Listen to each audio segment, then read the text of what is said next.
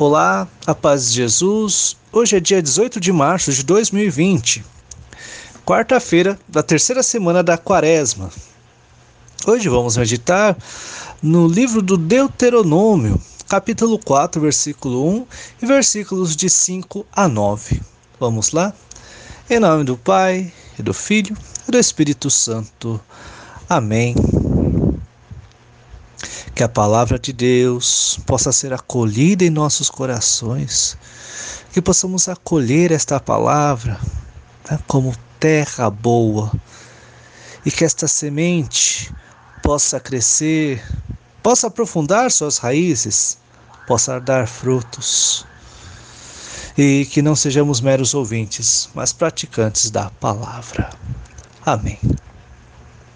Moisés falou ao povo, dizendo: Agora, Israel, ouve as leis e os decretos que eu vos ensino a cumprir, para que, fazendo, vivais e entreis na posse da terra prometida que o Senhor Deus de vossos pais vos dará. Eis que vos ensinei leis e decretos, conforme o Senhor meu Deus me ordenou, para que os pratiqueis na terra em que ides entrar e da qual tomareis posse. Vós os guardareis, pois, e os poreis em prática, porque neles está a vossa sabedoria e inteligência perante os povos, para que, ouvindo todas as leis, digam: na verdade, é sábia e inteligente esta grande nação. Pois qual é a grande nação cujos deuses lhes são tão próximos quanto o Senhor, nosso Deus, sempre que o invocamos?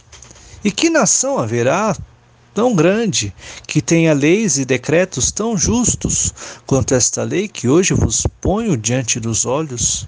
Mas toma cuidado, procura com grande zelo, não te esqueceres de tudo que viste com os próprios olhos, e nada deixes escapar do teu coração por todos os dias de tua vida.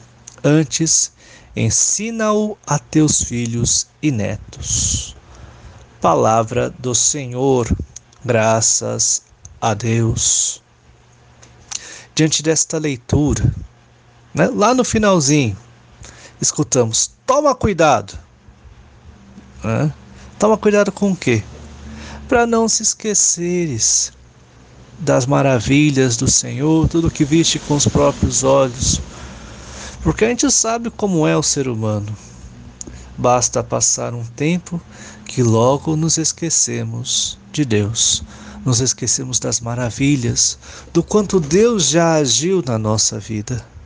Por isso, povo de Deus, lembrem-se sempre da aliança, lembrem-se sempre do Deus de amor que nós temos.